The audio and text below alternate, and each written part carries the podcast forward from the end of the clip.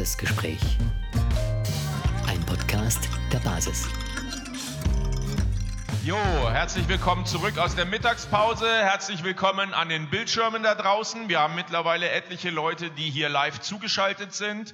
Ähm, für die, die nicht wissen, was das hier für eine Veranstaltung ist, wir befinden uns auf der Aufstellungsversammlung des Landesverbandes Sachsen-Anhalt für die Liste der Bundestagswahl. Es hat schon mehrere Ergebnisse gegeben. Wir sind nicht ganz durch mit der Wahl, mittendrin eigentlich, aber wir wollen euch teilhaben lassen, deswegen auch jetzt dieser Livestream.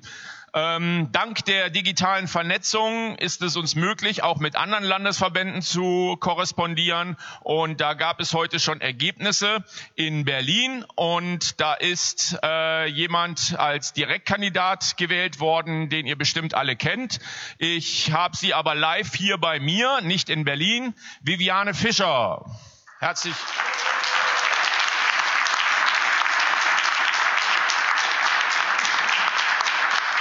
Viviane, du bist als Direktkandidatin für den Landesverband Berlin gewählt worden, eben in Abwesenheit. Aber du bist gewählt worden und hast die Wahl angenommen. Damit bist du offiziell für Berlin auf dem Weg in den Bundestag. Von mir aus erstmal herzlichen Glückwunsch. Möchtest du etwas dazu sagen? Ja, also ich möchte sagen, ich freue mich total, weil ich finde das ähm, unheimlich toll, wie die Basis sich jetzt entwickelt und ich sehe gute Chancen, dass wir auch tatsächlich in den, ähm, in den Bundestag einziehen können. Und vor dem Hintergrund freue ich mich sehr, da einen Beitrag leisten zu können. Wunderbar, Dankeschön. Ja. Und das ist natürlich das Ziel, das die Basis hat. Wir rocken den Bundestag. Zuvor haben wir hier noch eine kleine Landtagswahl in Sachsen-Anhalt, die entscheidend sein wird, weil wir damit ein Zeichen setzen können. Ähm, wir haben schon viel Unterstützung von euch da draußen erfahren und natürlich innerhalb des Landesverbandes selbst, ähm, ist aber jederzeit weiterhin notwendig und wir stinken da einfach gegen eine große, ähm, ja, gegen einen großen Verbund äh, uns nicht wohlgesonnener Menschen an und möchten gerne eben entsprechend da äh, mit mitreden können. Und da bitten wir auch um eure Hilfe, diesmal an dieser Stelle noch. Wir haben natürlich eigene Wahlen hier gehabt. Ähm, wir haben mittlerweile drei Listenplätze schon klar, die anderen folgen noch und ich möchte die euch gerne einfach mal vorstellen. Wir fangen mit Listenplatz Nummer drei für Sachsen-Anhalt an. Das ist die Alkje Fontes. Kommst du bitte mal auf die Bühne?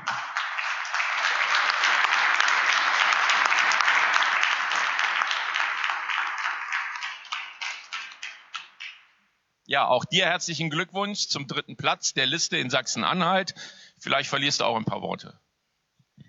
Ja, danke schön. Ja, es ist unglaublich. Also Sachsen-Anhalt hat jetzt ja eine Landtagswahl am 6. Juni und ähm, darauf folgt dann die Bundestagswahl. Und ich freue mich unglaublich, dass ich das Vertrauen so vieler Leute hier gewinnen konnte und dass ich äh, ja im Bundestag die Basis repräsentieren kann mit dem, was ich mitbringe. Und ich habe schon vorhin gesagt, als ich mich beworben habe, ich werde mit meiner Emotion äh, die Basis vertreten. Und da freue ich mich schon sehr. Mal gucken, ob die anderen sich auch freuen.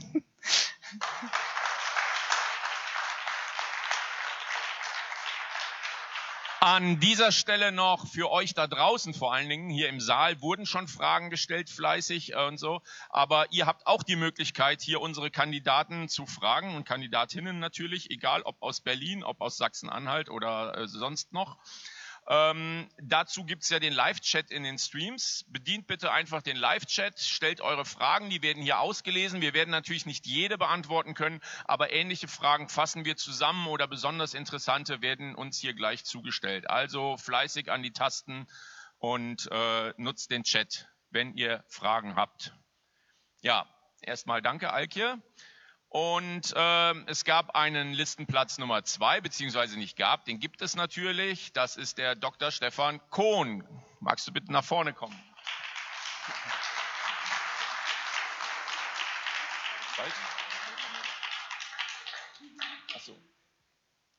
Ja, auch dir natürlich herzlichen Glückwunsch. Danke äh, wo war der Professortitel eigentlich geblieben? Aber selbst der Doktortitel war falsch.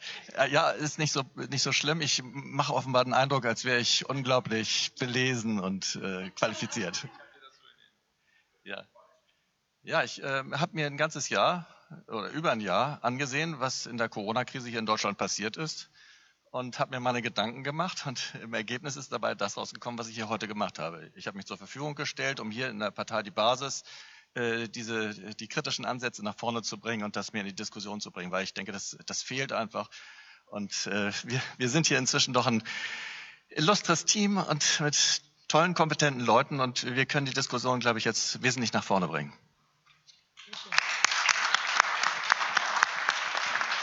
Dankeschön.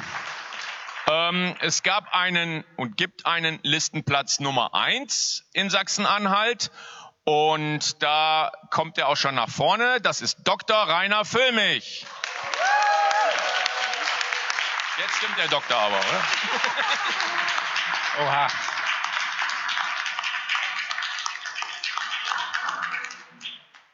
Ja, danke. Ähm, ich hatte vorhin schon gesagt, das äh, Gefühl ist da. Es ist hier absolut richtig. Wir sind genau die richtigen Leute, genau zur richtigen Zeit am richtigen Ort. Das wird uns genau dahin bringen, wo wir hin müssen. Wir müssen diesen Schwachsinn beenden und wir müssen daraus was wesentlich Besseres machen, als wir vorher hatten. Was wesentlich Besseres. Und ich weiß genau, dass das mit dieser Truppe hier, mit uns allen gelingen wird.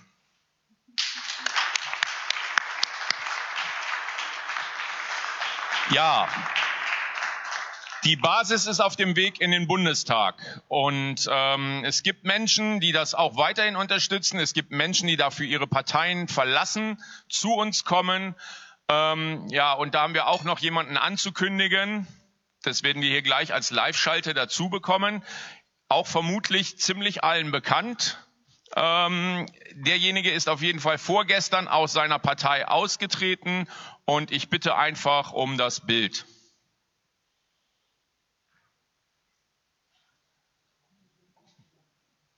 Die Tücken der Technik. Hallo Wolfgang. Hallo, moin. Ja, ich, ich sehe euch zwar nicht, aber ich gehe davon aus, dass ihr mich sehen könnt. Und ähm, ja, es ist für mich auch eine Überraschung, jetzt bei euch zu sein. Ich habe äh, lange überlegt, ob ich wieder mich in der Politik engagiere oder ob ich äh, einfach nur Bücher schreibe. oder ja, aber ich denke, wir müssen uns engagieren. Denn äh, es sind da jetzt welche am Ruder, die können wir nicht weiter steuern lassen. Die haben uns in, in die falsche Ecke gesteuert und die haben sehr viel Schaden angerichtet. Und deshalb fühle ich mich auch verpflichtet, mich da wieder einzumischen und mitzumachen. Also, ich bin bei euch.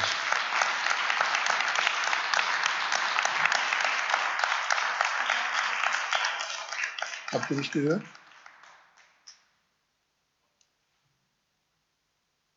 Ja, ähm, magst du sagen, wo du kandidierst? Das ist ja nicht Sachsen-Anhalt. Du bist hier zwar live zugeschaltet in Sachsen-Anhalt, aber äh, du trittst nicht für Sachsen-Anhalt an. Nein, ich bin ja eigentlich Schleswig-Holsteiner. In Schleswig-Holstein ist die Wahl äh, schon für, den, äh, für den Landesparteitag schon gewesen, die Listenaufstellung schon gewesen. Und meine, meine Eltern, die kommen aus Mecklenburg-Vorpommern. Also wir, die kommen einer aus Mecklenburg, einer aus Vorpommern.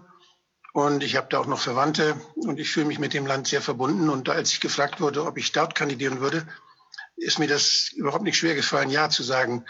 Ich habe immer noch den Klang des mecklenburgischen Platz, von, des Plattdeutschen im Ohr von meinen Eltern. Und ich glaube, ich würde mich da sehr wohlfühlen. Vielen, vielen herzlichen Dank. Ja. Und natürlich allen Kandidaten Erfolg. Ich weiß nicht, gibt es schon Fragen im Chat?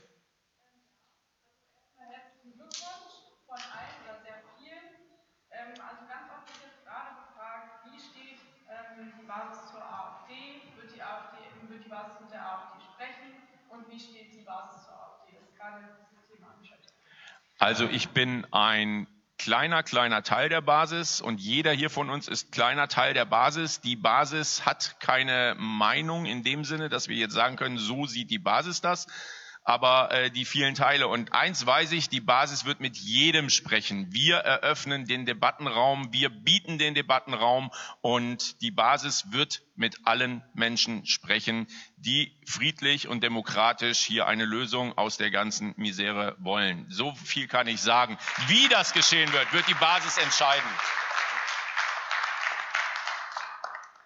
Ähm, wir haben Leute aus Landesvorständen hier Ich möchte das gerne irgendwie bestätigt haben oder Na gut, ich bin jetzt äh, Landesvorstand für Sachsen-Anhalt, ähm, Gründungsmitglied äh, der Basis. Aber letzten Endes ist es natürlich so, wir haben in unserer Präambel stehen, dass wir keinen Unterschied zwischen Herkunft, politischer, religiöser, sexueller oder sonstiger Ausrichtung machen. Und daher können wir einfach sagen, wir lehnen Gewalt in jeder Hinsicht ab, ob das verbal ist oder physisch. Und von daher gesehen hat sich dahin diese Frage beantwortet. Jeder Mensch ist ein Mensch und bei uns ähm, geht es nicht um Kategorisierung und schon gar nicht um Spaltung. Und wir sind die Basis, also das schließt Spaltung aus.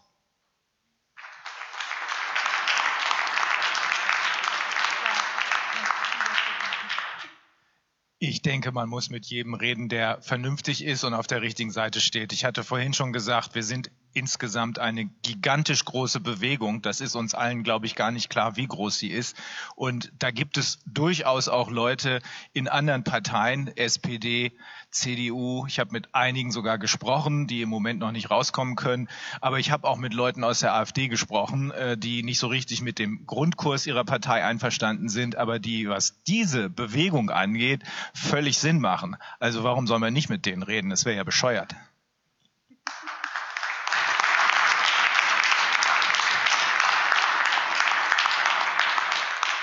Also wir haben eine ganz heterogene Gesellschaft, die unterschiedlichsten Charaktere. Natürlich sind auch ein paar Spinner dabei, grundsätzlich in einer Gesellschaft. Das ist nicht zu vermeiden. Äh, das ist repräsentativ. Warum sollte es in irgendeiner Partei anders sein? Das soll doch wohl hoffentlich ein Querschnitt durch die Bevölkerung sein, in allen Parteien. Und deshalb, ich äh, bin bis heute Morgen Mitglied der großen Volkspartei SPD gewesen auch in der SPD gibt es natürlich eine ganze Reihe von Spinnern und Verrückten. Äh, also, Entschuldigung, ich, äh, das hört sich vielleicht ein bisschen despektierlich an. Es gibt natürlich Außenseiter mit extremeren oder spezielleren Positionen und die gibt es eben überall. Und deshalb ist es selbstverständlich, dass man äh, das nicht auf eine Partei als solches übertragen kann, sondern offen bleibt fürs Gespräch. Ähm, rein von den Zahlen her wird es wahrscheinlich sogar, denn die AfD hat viel, viel weniger Mitglieder als die SPD bei der SPD viel mehr problematische Typen geben als in der AfD. So, also Gesprächsbereitschaft und an den Sachthemen orientiert.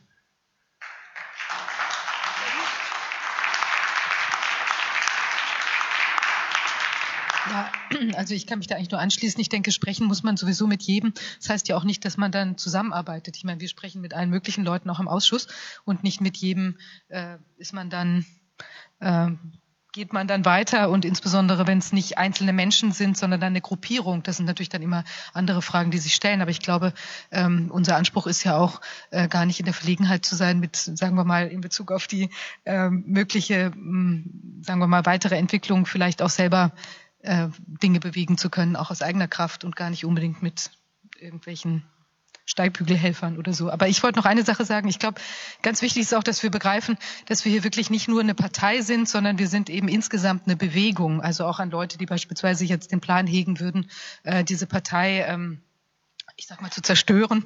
Also ich denke, das ist völlig fruchtlos, weil dann wird die ganze Bewegung einfach, die sich jetzt immer stärker formiert und die hier ja auch deutlich zusammenkommt, die wird sich dann einfach anders organisieren. Also insofern, ich sehe da wirklich, dass das der Beginn ist einer, einer Welle, einer zweiten Welle sozusagen. Die erste Welle ist ja vielleicht auch schon mit unserem Beitritt oder mit, mit den erst mit Beitretenden entstanden. Und ich denke, jetzt kommt die große zweite Welle und die wird äh, ja eine große Woge machen und dann sich hoffentlich in dritten und vierten und Dauerwellen äh, durch die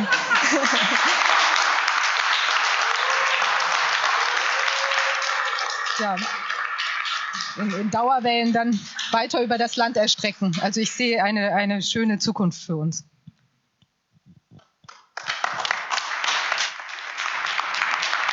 Ja, und zu den ähm, gerade öfter erwähnten Spinnern möchte ich auch noch kurz etwas anmerken. Stellt euch mal eine Gesellschaft ohne Spinner vor. Wo wäre die?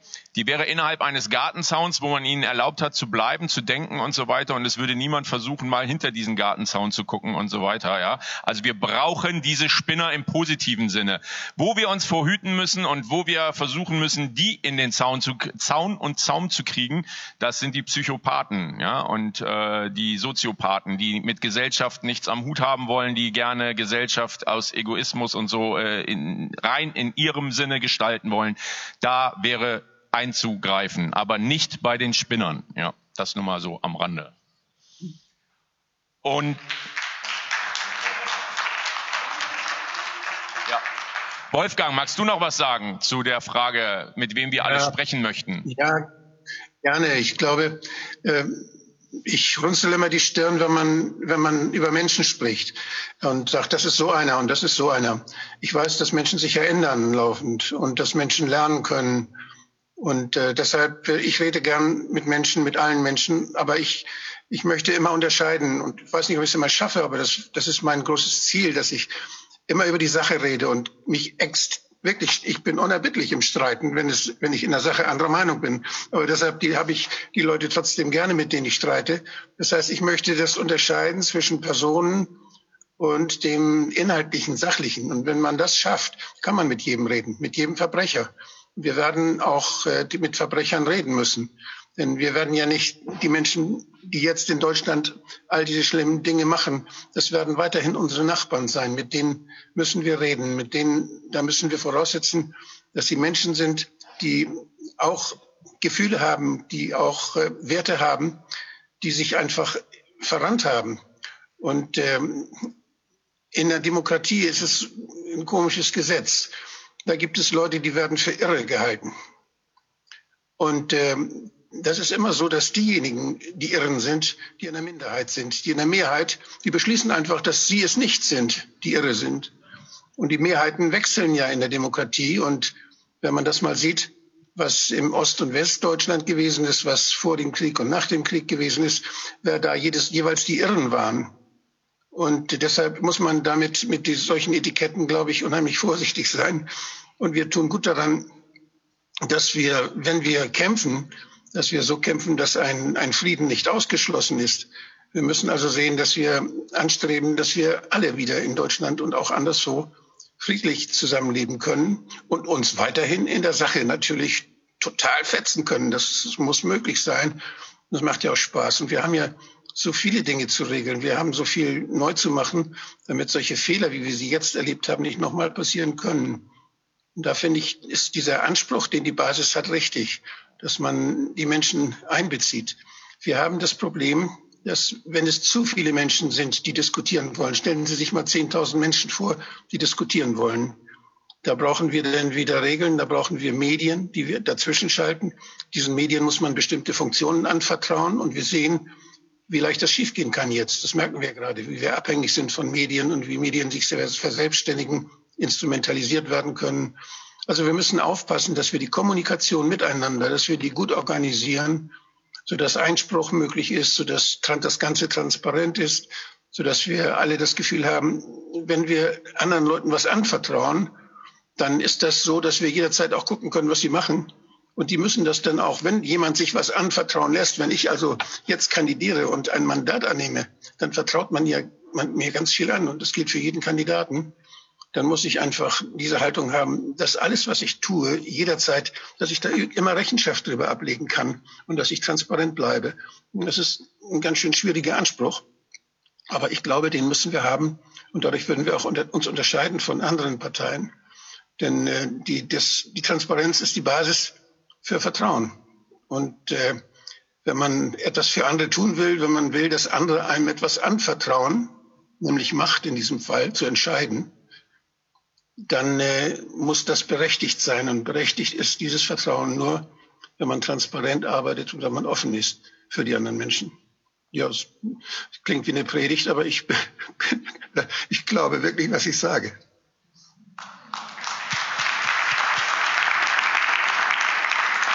Ja, vielen herzlichen Dank. Ähm, zu den Mehrheiten fällt mir auch gerade noch ein. Ähm, es besteht ja auch immer die Gefahr, dass eine Mehrheit über die Minderheit dominiert. Und das ist einer der Beweggründe, der mich in diese Partei hat eintreten lassen, dass hier nämlich nicht einfach nach Mehrheiten gefragt wird, sondern immer der Versuch gestartet wird, den Konsens zu finden. Und das bedeutet, dass alle Meinungen überhaupt erst einmal gehört werden und dann nicht einfach abgestimmt wird, ist es die Meinung A, die jetzt ab sofort zählen soll oder Meinung B, sondern dass man versucht, eine Mischung aus den Meinungen Meinungen so zu finden, dass es kein fauler Kompromiss wird, sondern dass alle das mittragen können. Und das ist eben der gewaltige Unterschied der Konsensierung. Das kann man hier nicht in zwei Minuten erklären. Wer das wissen möchte, wer uns nicht kennt, sollte sich einmal mit äh, Konsensieren beschäftigen. Da findet man viele gute Literatur im Internet zu. Wir betreiben das hier äh, sofern es äh, möglich ist. Also äh, es gibt manchmal gesetzliche Vorschriften, dass abgestimmt werden muss, dann ist es halt so, aber alles andere an Entscheidungen wird im Konsens getroffen. Das ist einer, wie gesagt, der großen Beweggründe, der mich hier hat beitreten lassen. Gudrun, gibt es noch weitere Fragen?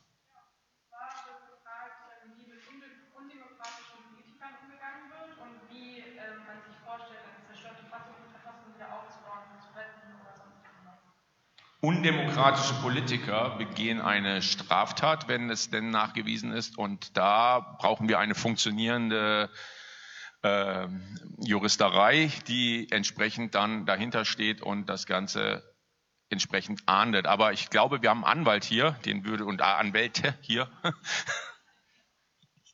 Ähm, undemokratisch ist sehr ungenau, aber äh, dahinter stecken in der Tat wie es Lothar eben gesagt hat, in diesem konkreten Zusammenhang, über den wir hier sprechen, im Corona-Zusammenhang, erhebliche Straftaten. Ähm, es ist grundsätzlich so, wie Wolfgang sagt, wir müssen in der Lage sein, mit jedem zu reden. Aber es ist auch dieses Mal dringend erforderlich, dass die Straftaten, die sich hinter dem allgemeinen Begriff undemokratische Politiker verbergen, dass diese Straftaten nicht ungeahndet bleiben. Nicht so wie bei der Finanzkrise, wo alles durchgewunken wurde von übrigens denselben Leuten, die jetzt wieder verantwortlich sind, sondern dieses Mal muss es Konsequenzen geben, sowohl zivilrechtlicher als auch strafrechtlicher Art.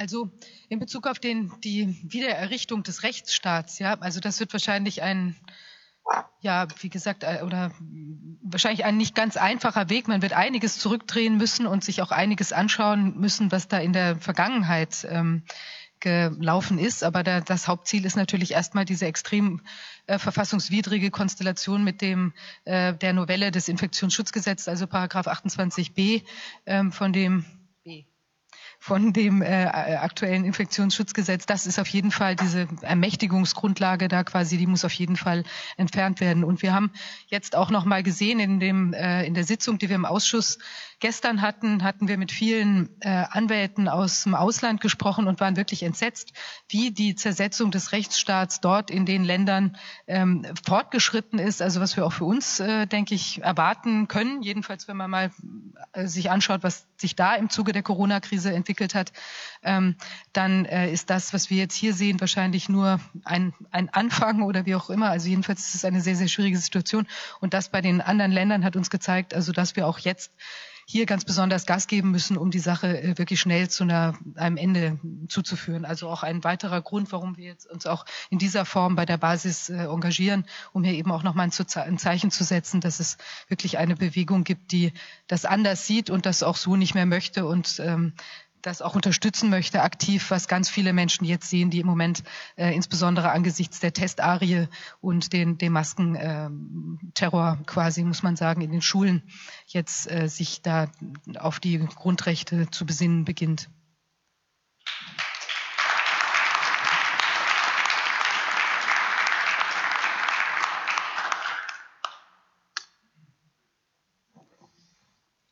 Weitere Fragen?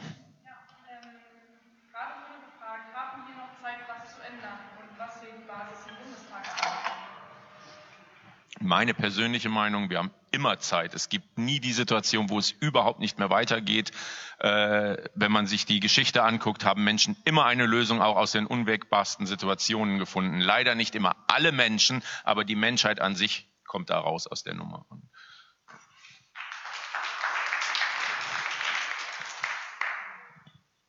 Ich kann nicht viel dazu sagen, ob das vielleicht noch äh, rechtzeitig kommt, die Dinge, die wir vielleicht verändern wollen. Aber äh, ich hänge noch ein bisschen in der Diskussion davor mit, dem, mit der Demokratie. Also die Demokratie ist ja dann gut und eigentlich auch nur wirklich dann richtig gut, wenn die Leute, die darin mitwirken, die mit abstimmen, die mitbestimmen dürfen, wenn die das auf der Basis von gesicherten Informationen tun. Da sehe ich ein Defizit im Moment. Es gibt äh, äh, einen großen Teil der Medien, die einseitig, aus meiner Sicht ziemlich einseitig berichten und auch Sachverhalte nicht, äh, nicht objektiv und nicht repräsentativ sozusagen für, für all die Möglichkeiten, die es gibt, darstellen. Das ist aber wichtig in einer, in einer Pandemie. Man muss natürlich die richtigen äh, äh, Einschätzungen gewinnen und die richtigen, die, die handlungsleitenden, die relevanten Fakten herausfinden. Und äh, das kann sein, dass es ein Faktum ist, das nur von einem einzigen Menschen erwähnt wird. Im, äh, wann war das im Mittelalter, als die Menschen noch geglaubt haben, die Erde sei eine Scheibe? Äh, die Mehrheit, demokratische Mehrheit, war der Meinung und hätte auch jederzeit bei der Abstimmung das, äh, das so zu Protokoll gegeben, war der Meinung, die Erde ist eine Scheibe. Das heißt, äh, wenn wir jetzt über undemokratische Politiker sprechen, die sind alle demokratisch nach demokratischen Verfahren, Verfahren gewählt. Das, das Problem, was wir daran sehen, ist ja, ähm, wie kriegt man es hin in einer Demokratie, die, diejenigen, denen man die Macht gibt für eine gewisse äh, Zeitperiode, äh, dahin zu bringen, dass sie Entscheidungen treffen, die die Interessen des Gemeinwohls optimal vertreten.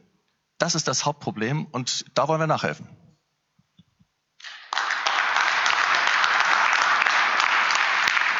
Ja, danke Stefan, dass du da noch auf, drauf eingegangen bist. Ich würde ähm, auf dieses Zeitding eingehen. Wir haben auf der einen Seite Zeit oder nicht Zeit. Ich kann nur sagen, es ist Zeit. Es ist Zeit aufzustehen. Es ist Zeit rauszugehen. Es ist Zeit zu sagen, es ist Schluss mit mir nicht mehr. Es ist Zeit dafür zu sagen, ich habe den Mut und stelle mich dahin und sage meine Meinung. Es ist Zeit, dass wir sagen, es reicht. Und es ist Zeit zu sagen, meine Freiheit ist mir wichtig.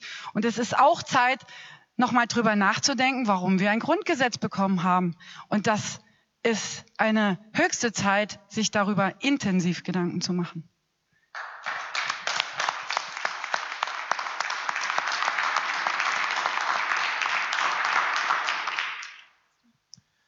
Ja, das ist ja genau der Punkt. Ähm, die Dinge, die sich jetzt gerade ereignen, die passieren nicht zufällig jetzt gerade. Ich meine, das, was heute hier ist, gestern haben wir gesehen, äh, sind eine ganze Serie von Künstlern rausgekommen, die dafür natürlich sofort unter Beschuss genommen werden. Ich glaube, dass diese Künstler, dadurch, dass sie unter Beschuss genommen werden, sich jetzt noch genauer informieren und dass es ihnen dann noch leichter fällt, sich selbst zu organisieren und ihre klare Meinung beizubehalten. Das ist genau der richtige Moment, zu uns zum Beispiel zu kommen, weil wir liefern klare Antworten und wir liefern auch Fakten. Wir liefern nicht nur äh, Panikmache. Und im Übrigen Zeit, ähm, man versucht uns in eine Situation zu bringen, in der wir glauben, dass im Grunde gar nichts mehr geht, sondern dass es schon längst zu spät ist. Das ist nicht richtig. Es ist, wie Lothar sagt. Ähm, und außerdem, ich ähm, äh, bin ja äh, ein großer Fan von Western, weil da so schöne, klare Bilder zu erkennen sind. Ähm, die Kavallerie kommt immer. Die kommt dann manchmal sehr spät, aber sie kommt immer. Und so ist das auch im richtigen Leben. Nur dieses Mal sind wir und die, die mit uns vernetzt sind, die Kavallerie. Und wir kommen.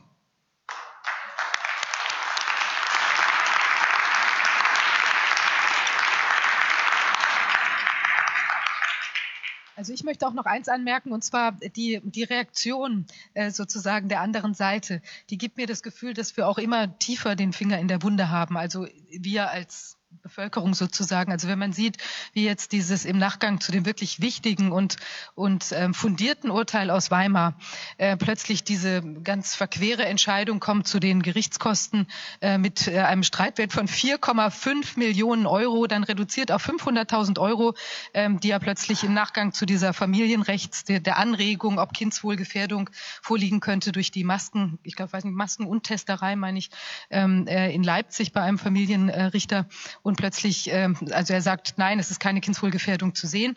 Äh, und zugleich wirft er diesen unglaublichen Streitwert aus. Also es ist derartig, also von einem Richter, äh, mit dem wir da in engem Zusammenhang stehen, äh, der kam auch sofort eine Nachricht, das ist ja nun wirklich totale Rechtsbeugung. Und das ist es auch, es ist monströs. Und es ist auch einfach nur juristisch so unvertretbar, dass es absolut, es ist lachhaft.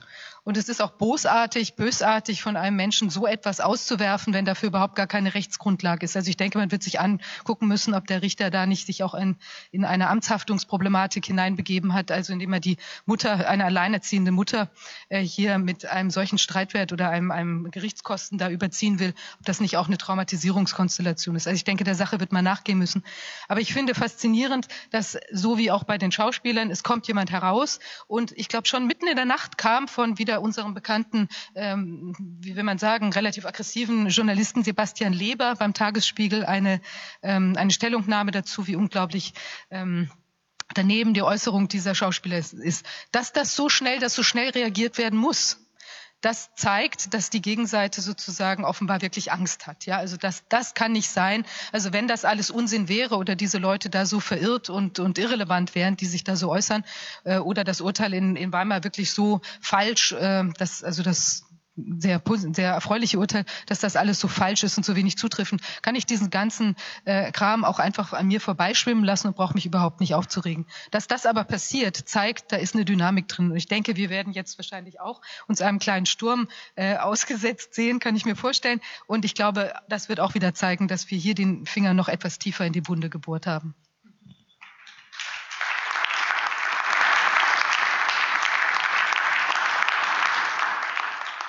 Und dazu möchte ich auch an alle da draußen äh, appellieren, lasst es uns auch zum Sturm machen. Ja, äh, Wir können auch ein Zeichen setzen, indem wir einfach uns mal zählbar machen.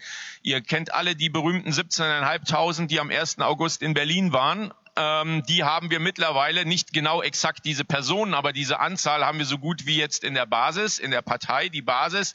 Und lasst uns doch einfach mal die echte Zahl zeigen, ja? Tretet einfach alle ein, ne, äh, zahlt euren Mindestbeitrag und lasst euch einfach zählen. Das wäre schon ein gigantisches Zeichen, wenn wir einfach mal zeigen können, wie viele hier tatsächlich ihren Widerstand leisten möchten und sowas, ja?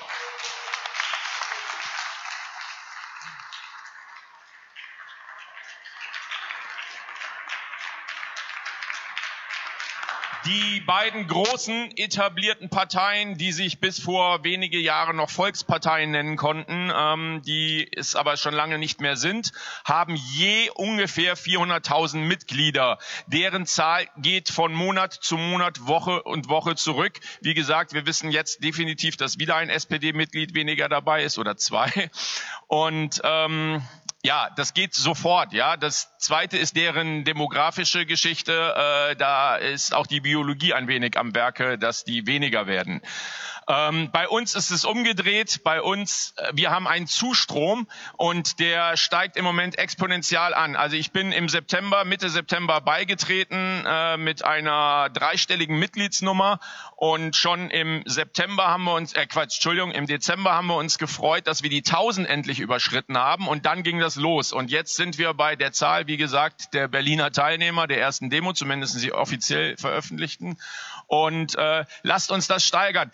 400.000, das kann doch nicht das Problem sein. 400.000 Leute sind äh, locker äh, hier bei uns zusammenzubekommen, die Protest darstellen wollen in irgendeiner Form. Und wenn wir bis zur Bundestagswahl hier 400.000 Mitglieder haben, dann ist auch dieses Zeichen nicht zu übersehen, egal wie diese Wahl ausgeht, ob diese Wahl jemals stattfinden wird oder nicht. Es ist ein Zeichen. Setzt es mit uns zusammen, ja.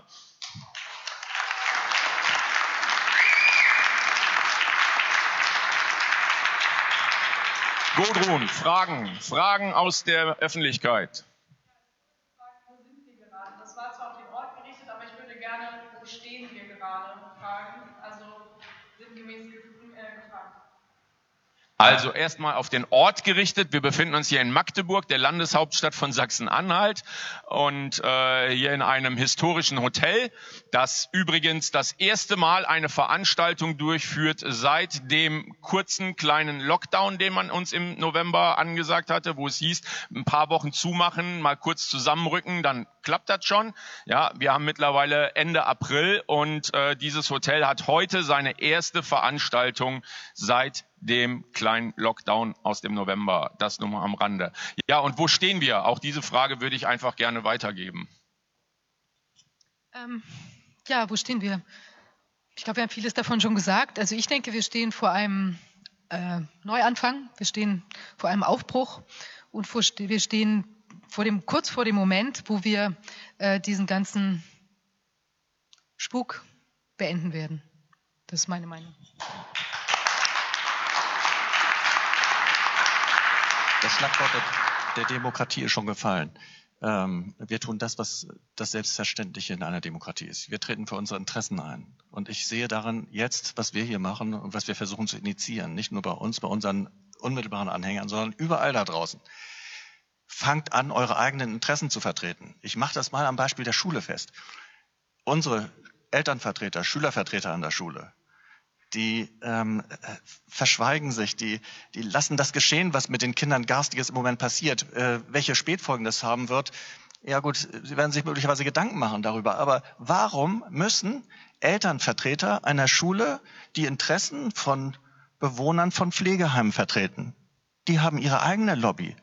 Eltern haben die Verantwortung für ihre Kinder und für das gedeihliche Entwickeln dieser Person, dieser kleinen Menschen, die das brauchen. Und dafür müssen wir uns einsetzen. Und es ist keine Schande, sich für seine Interessen einzusetzen. An dieser Stelle überleg mal äh, so einen Konflikt zwischen Arbeitgebern und Arbeitnehmern bei Tarifverhandlungen. Wird die Gewerkschaft sagen, naja, ich muss auch an die Interessen der anderen Seite hauptsächlich denken. Auch das ist noch viel wichtiger als meine Interessen. Nein, es ist völlig legitim, dass wir sagen, die Gesundheit unserer Kinder, die ist uns wichtig. Und für die treten wir jetzt ein.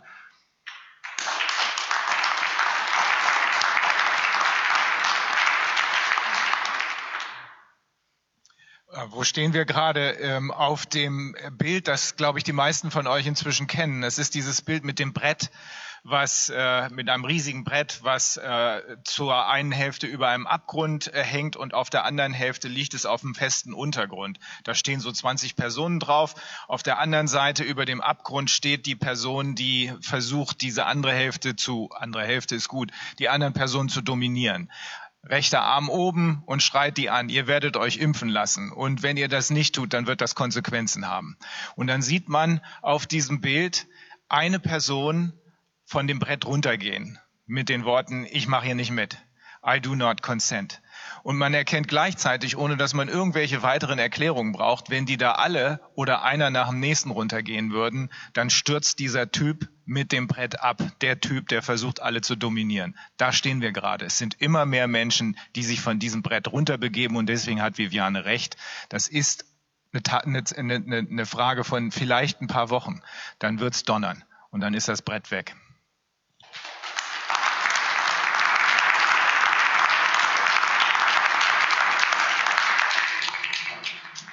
Ja, lasst uns die Leute sein, die mutig sind. Ich möchte hier an dieser Stelle nochmal sagen, ja, lasst uns bitte aufstehen und stehen für die Kraft, die wir brauchen für unsere Kinder.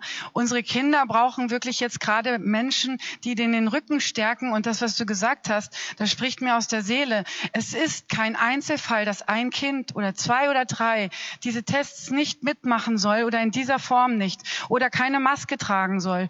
Diese Kinder werden von den Lehrern und den anderen Klassenkameraden fertig gemacht. Die werden von den Erziehern an den Pranger gestellt. Das ist eigentlich das, was wir auch schon mal hatten. Das sind wir brauchen mutige Eltern, mutige Leute, eine große, breite Masse und eine riesengroße Dauerwelle, die sagen, wir stehen ein für die Rechte dieser Kinder. Also bitte, lasst uns stehen zusammen für die Zukunft, die wir eigentlich verpflichtet sind zu unterstützen. Unsere Kinder, unsere Enkel, unsere Nachbarn und unsere Zukunft. Also bitte für uns alle.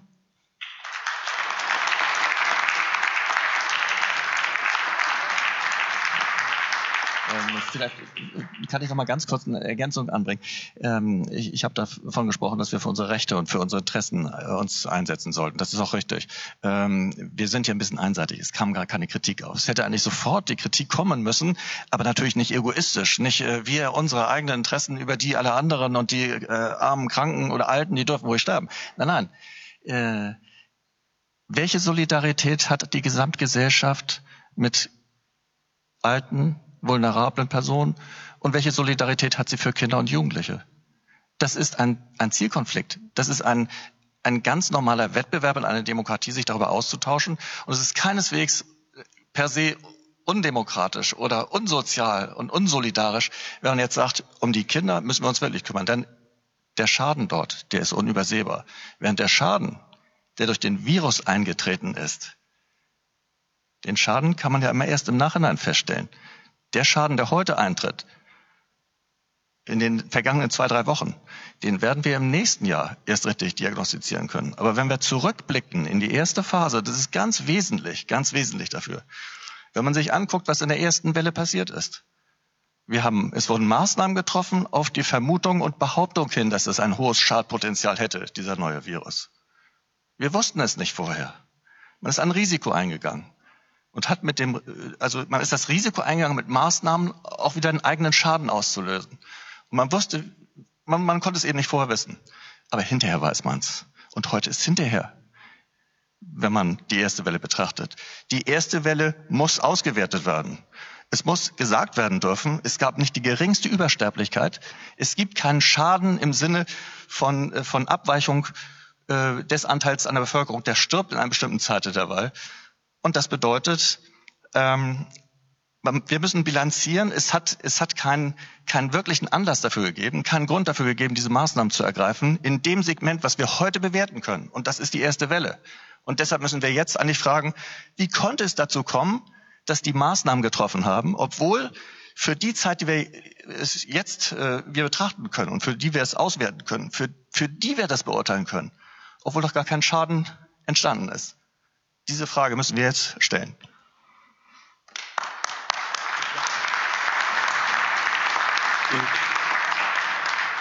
Ja, also das ist ein ganz, ein ganz wichtiger Punkt.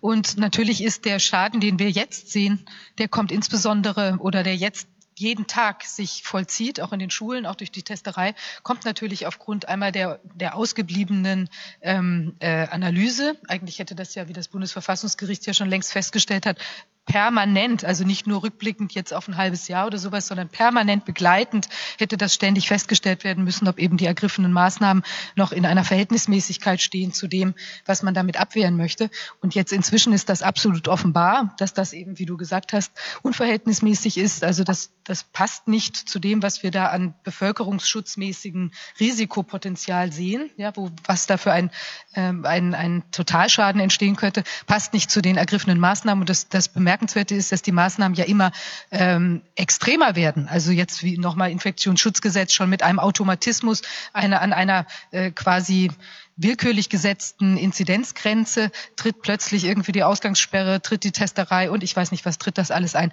Es kann nicht sein, das ist absolut ähm, unverhältnismäßig und das ist eben wirklich was, was gerade um weiteren Schaden auch für künftige Generationen, äh, insbesondere auch in Bezug auf die, die ähm, Gefährlichkeit des Testens an sich, was ja jetzt auch immer, immer offenbarer wird. Man sieht, dass dieses Teströhrchen äh, da oder was da einem, dieses, diese, dieses Bürstchen, was man da in die Nase bekommt, dass das Schäden machen kann, dass das die Schleimhaut Schleimhaut verhärtet, dass dadurch äh, Infektionen ähm, häufiger äh, ausbrechen können, dass wir dadurch sogar noch weiteres krankhaftes Krank, Krankwerdenspotenzial schaffen, auch in Bezug auf Viren. Also die ganze Sache ist, ist außer, außer Proportion und auch das muss eben dringend äh, beendet werden, um, um auch insbesondere von der künftigen Generation oder der aktuell heranwachsenden, an, aktuell heranwachsenden Demokraten und zu, zu künftigen Stützen der Gesellschaft ja ähm, Schaden abzuwenden. Genau, Wolfgang ist wieder dazugeschaltet. Wir hatten dich eben nicht gesehen, deswegen im wahrsten Sinne des Wortes nicht mehr auf dem Schirm gehabt.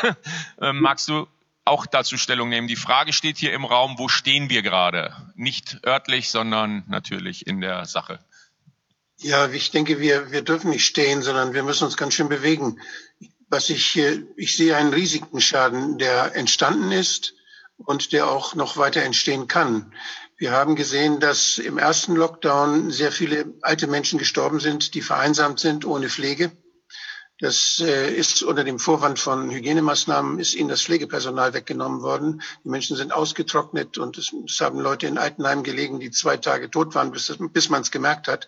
Es sind dann jetzt ab Oktober der vorigen Jahres sind Tausende von Menschen in die Krankenhäuser gekommen, die alt waren, die da nicht hingehören, die aus den Altenheimen dann auch wegen Personalmangel, wegen Quarantänemaßnahmen beim Personal dann äh, in aller Not dann in die Krankenhäuser verlegt wurden, wo es sehr gefährlich ist, wo nosokomiale Infektionen dann auftreten und wo die Menschen auch gestresst sind.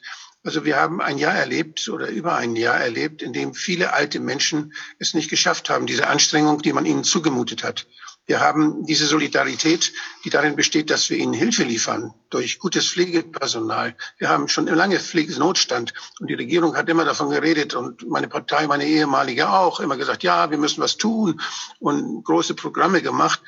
Aber in, in, Wirklichkeit war das zynisch. In Wirklichkeit haben sie das Personal weggenommen, haben die alten Leute verdursten lassen und haben sie mit, haben sie ruhig gestellt und haben die Angehörigen davon abgehalten zu helfen. Was da passiert ist, ist ganz schlimm. Das ist ein riesiger Schaden. Das hat mit Viren überhaupt nichts zu tun. Und was wir jetzt erleben, das ist nicht nur der Schaden, den wir bei den Kindern sehen, durch die Testungen und durch diese, die Masken, die sie tragen müssen die ganze Zeit. Dieses Wegnehmen des Gesichtes bei Kindern, der Wegnehmen der Kommunikation bei Kindern ist ein schrecklicher Schaden, denn Kinder lernen und wachsen durch Kommunikation, sondern wir sehen auch gleichzeitig diese Impfaktionen. Jeder Fünfte ist in Deutschland bereits geimpft und äh, in anderen Ländern noch viel mehr. Und das ist ja keine Impfung, sondern wir werden zu GMOs gemacht, wenn wir diesen, diese Spritze kriegen. Und keiner weiß, was da langfristig dabei rauskommt. Das heißt, wir müssen damit rechnen, dass ein großer Schaden noch auf uns zukommt. Wenn wir diese Reaktion haben, diese Immunreaktion haben, falls wir geimpft sind oder falls wir diese Spritzen bekommen haben, und jetzt kommt wirklich noch mal wieder eine neue Art von Coronaviren, wie sie jedes Jahr ja kommt, dann müssen, sind wir sehr gespannt und haben, haben doch ein bisschen Bedenken davor, dass die Leute, die jetzt ihr Immunsystem auf Alarm geschaltet haben durch diese, durch diese Spritze, dass die dann auch reagieren, dass das Immunsystem verrückt reagiert und dass diese Menschen sehr krank werden. Das kann passieren.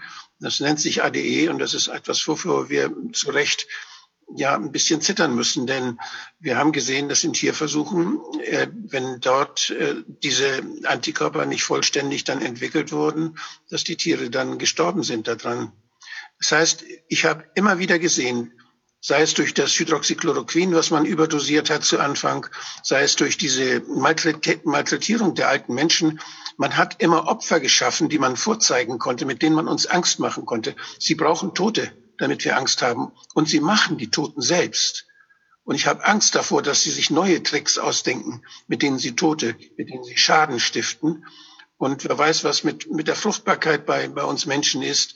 Wir wissen, dass diese, diese äh, Spike-Proteine, dass die bestimmte Rezeptoren andocken, die besonders häufig dann eben auch in den Geschlechtsorganen bei Männern und bei Frauen äh, ihre Rezeptoren finden.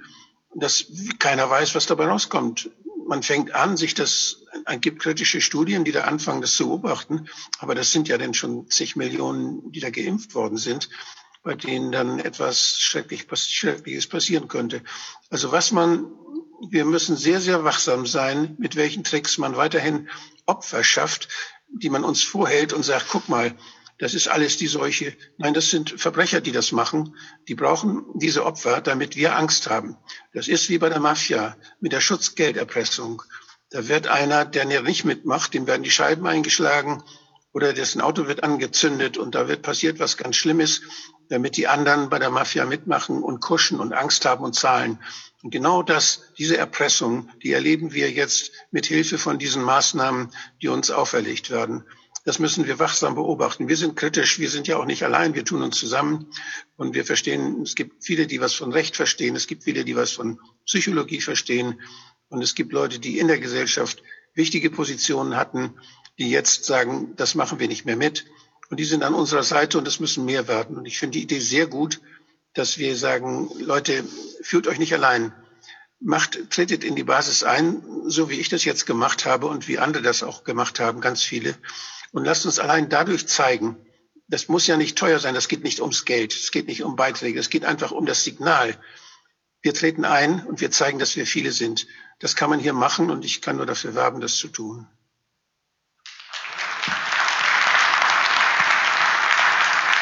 Vielen, vielen Dank für diese Worte. Ja. Gudrun?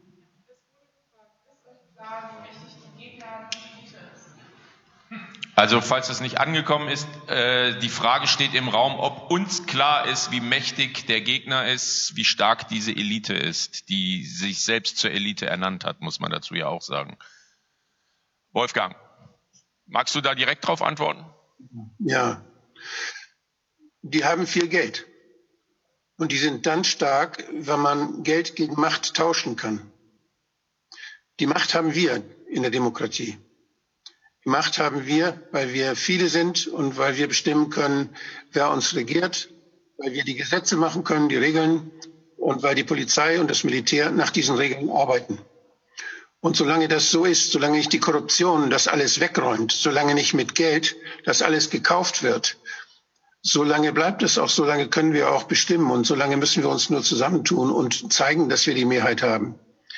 Wenn die Korruption überhand nimmt, wenn es einfach eine Diktatur gibt, die erkauft worden ist, wie es gibt es ja in anderen Ländern, dass wir, wir haben Militärputsche gesehen, wo einfach korrupte Generäle dann für irgendjemand äh, auf das eigene Volk geschossen haben. Wenn solche Dinge passieren würden, das, ist, das sind dann Verbrechen, da herrscht dann die Gewalt. Da ist keine Politik mehr, sondern das ist reine Gewalt. Das müssen wir verhindern. Und alle, die ich kenne, alle, die in allen Parteien sind, alle Abgeordnete, die reden jeden Tag von Demokratie, die jeden, reden jeden Tag von Menschenrechten, die reden von so, sozialem Zusammenhalt. Das tun sie alle. Aber jetzt müssen wir sie beim Wort nehmen. Und ich denke, wo ist, wo ist denn jetzt zurzeit, wo, wo ist die Demokratie? Wo ist denn, dass man sich gegenseitig zuhört?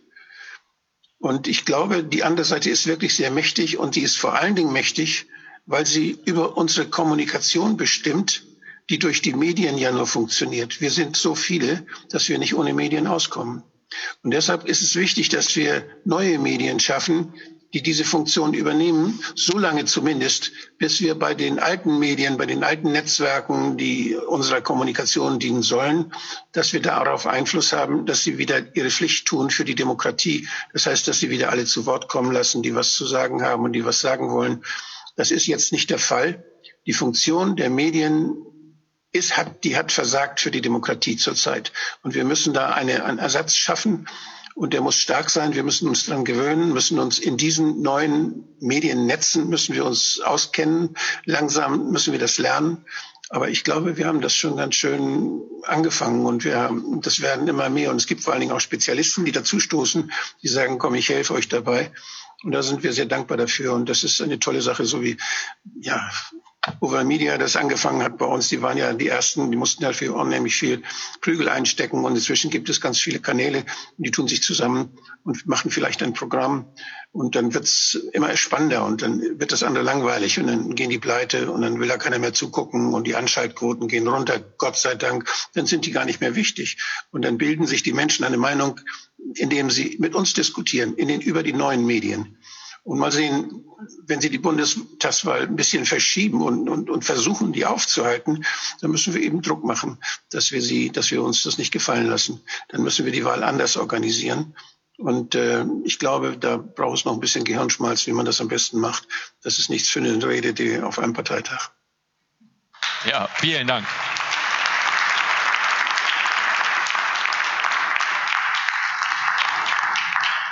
Ja, der Zusammenhang zwischen Macht, Elite und Geld, der ist natürlich relevant. Ähm, die Elite ist ja keineswegs so homogen, wie man sich das vielleicht manchmal vorstellt. Ähm, es gibt verschiedene Funktionseliten, die untereinander äh, korrespondieren und äh, eine Dynamik entfalten. Ähm, und wir haben das Prinzip der Demokratie ist ja eins, was in, in, im Wettbewerb mit anderen Idealen steht, die wir hier haben, zum Beispiel oder anderen Vorgaben äh, des Verfassungsrechts, zum Beispiel das Recht auf Eigentum. Gucken wir uns mal an. Ich habe einen Kleingarten ähm, den habe ich erworben, der gehört mir, den habe ich gekauft mit Geld. Meiner.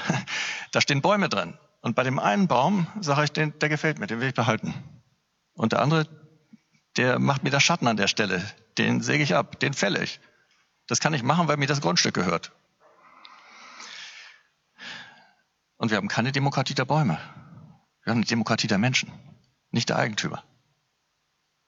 Und was bedeutet das?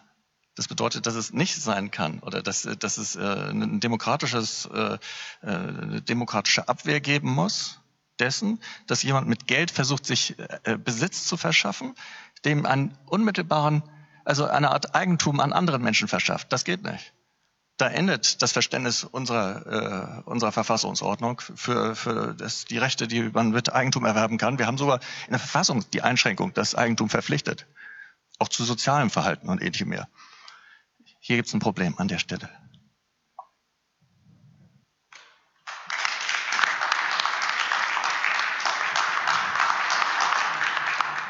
Also jetzt ist schon wieder so viel anderes Schönes gesagt worden, aber ich möchte trotzdem nochmal auf die Frage zurückkommen, äh, die, die ähm, dass die anderen so übermächtig sind. Aber ich glaube, wir sind uns unserer eigenen Kraft nicht, äh, nicht bewusst. Das ist das. Also wir denken, wir sitzen wie die, äh, teilweise oder einige sitzen wie die, äh, wie das Kaninchen vor der Schlange und denken, oh Gott, oh Gott, aber in Wahrheit, also auch da sind es ja wahrscheinlich ganz viele Kaninchen und die könnten die Schlange umringen und äh, eben mit der was machen. Oder wenn man an einen Ameisenhaufen denkt und da fällt jetzt irgendwie ein Vogel rein, eigentlich was ziemlich Großes.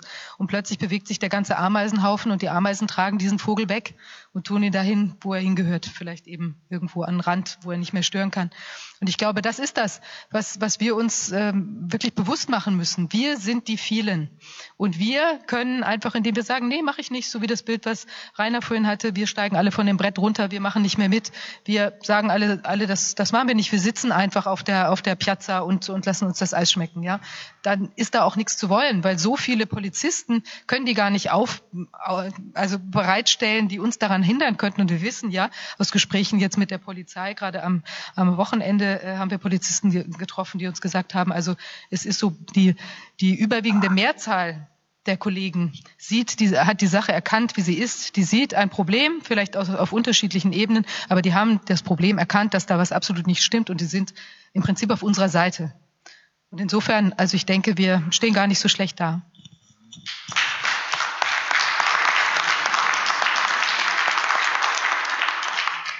Eigentlich gibt es dem Ganzen nichts mehr hinzuzufügen. Also ich kann auch nur dazu sagen, wir sind ganz viele und bitte, was Lothar auch gesagt hat, ähm, macht euch diese Stärke klar, kommt einfach dazu, macht, also und ach zu dem Geld, also es war ja das Geld mit der Elite. Wir kennen ja da so ein Programm, das gibt's in einem Buch, ein Herr Schwab hat das geschrieben.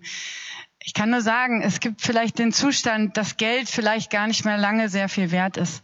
Aber man könnte jetzt sehr, sehr viel in diese Bewegung investieren, dann sind wir noch viel stärker. Viele sind wir sowieso schon.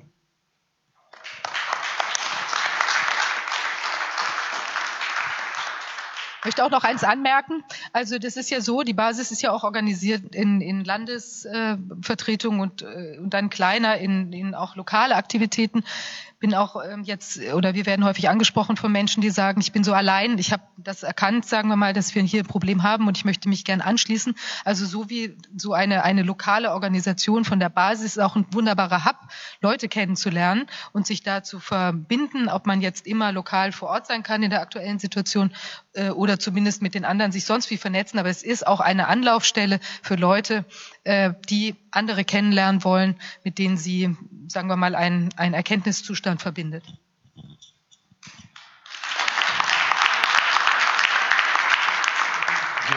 Wir, äh, wir, sind doch die Mehrheit, das äh, ist doch ganz offensichtlich. Äh, diese kleine selbsternannte äh, Korrupte muss man ja ganz deutlich erkennen inzwischen Politik und äh, Corporate Elite ist doch in der Minderheit. Das sind 0,000 sonst was Prozent der Weltbevölkerung, während der Rest der Bevölkerung die 99,99999 sonst was ist. Man muss nur gucken, ähm, mit äh, vielleicht auch Professor Lind, der uns ja ein paar Mal begleitet hat, äh, der mich sehr beeindruckt hat. Ähm, es kommt doch nicht darauf an, wie viel Geld irgendwo ist, sondern am Ende, Geld ist, äh, ist ja nur ein Symbol für irgendwas. Also wenn ich hier einen Haufen Papier in der Tasche habe und das ist mit Geldscheinen, äh, scheint sich als Geldscheine zu tarnen, was nützt mir das? Was nützt mir das, wenn ich was zu trinken brauche und es ist nicht da? Ähm, ich kann das kaufen, wenn das noch irgendwo vorhanden ist, aber eigentlich ist es nur ein Symbol für irgendwas ganz anderes. Also mit anderen Worten, es geht um was völlig anderes. Und Professor Lind hat gesagt, worum es geht. Es geht um Moralkompetenz. Moralkompetenz bedeutet die Fähigkeit, erstens Fragen zu stellen, und nicht einfach nur blind Befehle zu befolgen und zweitens die Fähigkeit, andere Meinungen zu diskutieren, anstatt dem anderen gleich eins auf die Glocke zu hauen dafür, dass er eine andere Meinung hat. Diese Moralkompetenz ist die Grundlage für Demokratiefähigkeit. Demokratiefähig sind nur wir. Demokratiefähig ist nicht die andere Seite. Und dass sie es nicht ist, das haben sie überdeutlich gezeigt. Und dass sie es auch weiter auf die Spitze treiben, das spielt doch nur in unsere Hände. Denn die eben angesprochenen äh, Künstler sind ja teilweise ganz verunsicherte Leute. Das sind ja überwiegend sensible Leute, äh, sonst wären sie ja nicht Künstler und haben äh, sich entschlossen, möglicherweise auch unter guter Anleitung, ein paar ganz tolle äh, Videoclips zu machen. Daraufhin sind sie sowas von angeschossen worden, dass jetzt auch diejenigen, die bis dahin vielleicht noch nicht so richtig nachgedacht haben, sich nur gedacht, das ist ja alles scheiße hier, dass die jetzt genauer nachgucken werden. Das heißt, die werden ihre Moralkompetenz stärken, indem sie weiter Fragen stellen. Wer beantwortet denen die Fragen? Nicht die Mainstreams, das wissen die schon längst. Das tun wir und die werden dann in die Diskussion eintreten und dann werden die, die jetzt zurückgeschreckt sind, wieder auf die Bühne treten, weil sie können sowieso nicht mehr zurück. Sie haben schon Farbe bekannt, auch wenn sie jetzt ein bisschen verunsichert sind. Also so sind doch die wahren Machtverhältnisse und die wahren Kraftverhältnisse. Äh, Nur sind die eben nicht allen bekannt. Wir sind hier durch eine Illusion getäuscht worden. Nichts Stefan hat es ja eben angesprochen. Nichts von dem, was man uns erzählt hat, ist wahr. Nichts, absolut gar nichts ist wahr. Wir wissen aber inzwischen, was wahr ist. Das volle Ausmaß der Katastrophe können wir noch nicht erkennen, aber das reicht aus, um dafür zu sorgen, zurück zur Demokratie zu kommen. Und diejenigen, diese 20 Prozent sind es ja vielleicht, sagt Professor äh, Lind, diejenigen, die diese Moralkompetenz haben, unter uns, hinter uns zu vereinigen. Und zusammen mit diesen 20 Prozent, das reicht doch hundertmal aus, um diese 0,0 sonst was Prozent Wahnsinnigen wieder in ihre Rattenlöcher zurückzutreiben.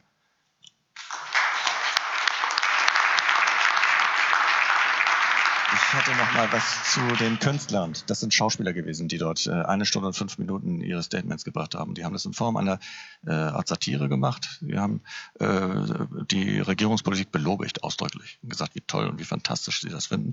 Und mit einem suffisanten Grinsen oder auch einem anderen Grinsen gesagt, äh, so diese üblichen, bleib gesund und äh, immer das befolgen, was die Regierung macht. Es ist ganz, ganz wichtig, genau das zu tun, was die Regierung jeden Tag sagt. Ähm, die kommen jetzt unter Beschuss. Ich finde das genial, diese eine Stunde und fünf Minuten. Ich habe Verständnis dafür. Also ich finde es erstmal mutig, dass sie das gemacht haben. Wie sie es gemacht haben, fantastisch. Und dass jetzt Einzelne zurückrudern müssen, gezwungen werden, zurückzurudern, dafür habe ich volles Verständnis. Und ich bin niemandem dafür böse, dass er das tut. Äh, dass er, also man kann jeden dazu zwingen, wenn man ihm Existenzangst macht, irgendetwas zu widerrufen. Aber das, was die dort geschaffen haben, das kann man gar nicht zurücknehmen. Das ist, das ist in der Welt. Das ist da, das kann sich jeder angucken. Selbst wenn die ja sagen, tut mir leid, ich meine es doch anders. Es ist so, wenn man sich das anguckt, ich kann es nur empfehlen, diese eine Stunde und fünf Minuten, die, muss, die kann man sich richtig äh, vollständig reinziehen. Man wird so viel lachen dabei. Ähm, äh, weil es ist viel wirkungsvoller, äh, so wie die das gemacht haben. Und das ist viel, äh, ist viel tiefer irgendwo, wenn sie nicht sagen, es gefällt uns nicht aus diesem oder jenem Grunde, sondern wenn man das so überzeichnet. Man kann, man kann viel deutlicher und präsenter das übertragen äh, und, und vermitteln, was, was eigentlich gemeint ist damit. Und ähm, äh, ich habe im Wesentlichen fast überall gelacht, weil es einfach ent, so entlarvend und so erleichternd ist. In einem Fall äh, kamen die Tränen und das war Ulrich Tukur. Das ist aber sowas von unglaublich. Also das müsst ihr euch unbedingt angucken. Die sind alle toll, aber das fand ich so ganz besonders. Ja.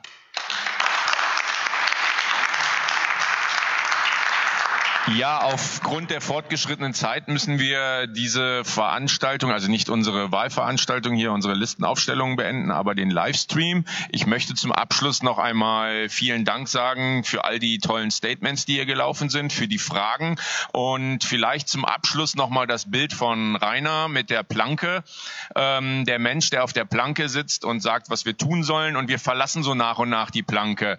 Lasst uns nicht einfach nur diese Planke verlassen. Wir gehen darunter, sofort, dann ist das ganze Ding nämlich vorbei, sobald wir alle diese Planke verlassen haben oder der größte Teil. Aber wir gehen nicht einfach nach Hause, wie man das von uns möchte und tun nichts. Nein, wir bauen das Neue auf. Wir machen uns Gedanken, wie wir das Ganze in eine für uns lebbare Gesellschaft bringen. Und das machen wir gemeinsam als Basis. Und damit meine ich nicht die Partei, sondern die gesamte Bevölkerung. Kommt zu uns, redet mit uns, stellt die Fragen, die ihr jetzt im Chat nicht mehr stellen konntet und so. Aber erarbeitet mit uns zusammen die Lösungen. Wir sind sind nicht die Partei, die Lösungen anbietet. Wir sind die Partei, die Lösungen erarbeitet. Und das ist anstrengend, aber es macht Spaß und ihr könnt gerne alle mitmachen.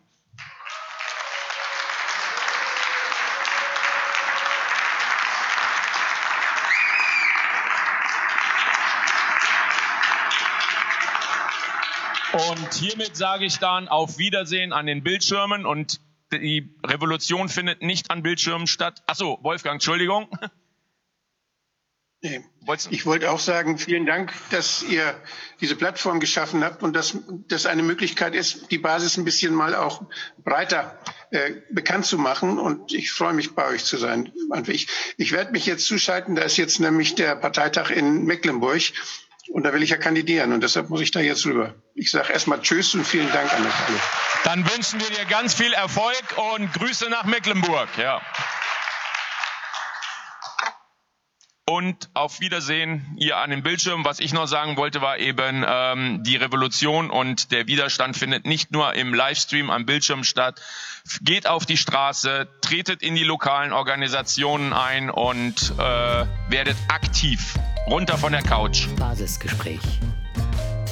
Ein Podcast der Basis.